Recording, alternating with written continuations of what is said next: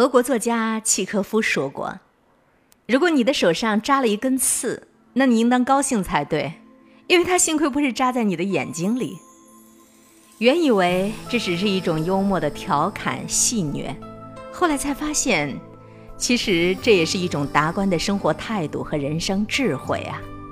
而且，这种生活态度和人生智慧，被许多的贤达俊杰所佩服。许多的聪明人也一直都是这样在做。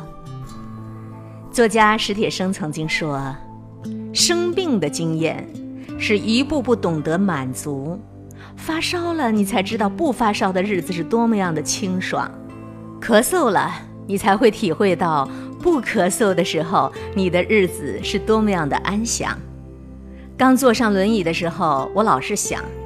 我不能独立行走，岂不是把人的特点都给搞丢了？于是便觉得天昏地暗。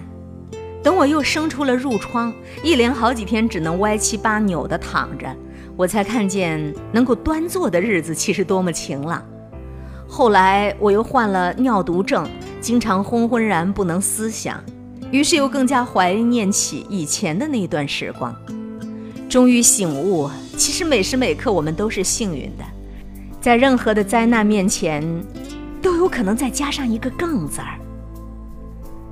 有一次，曾任美国第三十二届总统的富兰克林·罗斯福家中被盗，损失惨重。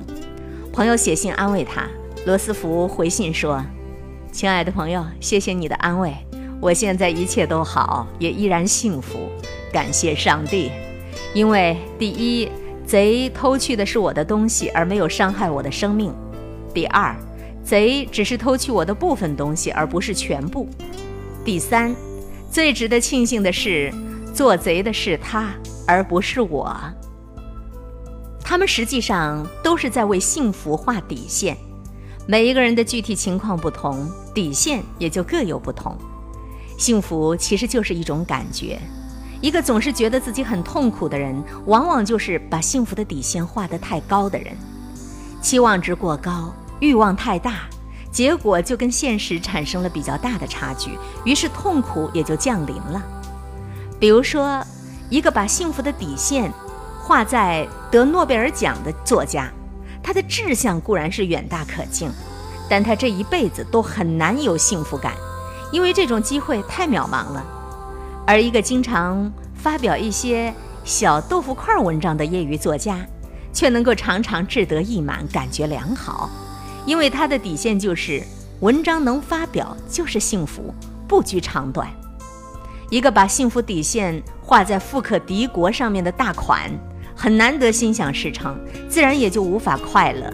哪怕他已经富甲一方，反倒是不如那些出大力气挣小钱的民工心情愉快，了无挂碍。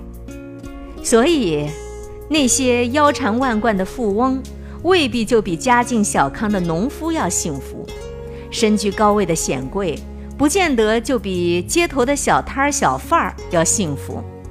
归根结底，就是因为他们幸福的底线不一样。一个画得太高，很难得实现；一个画得比较低，很容易达到。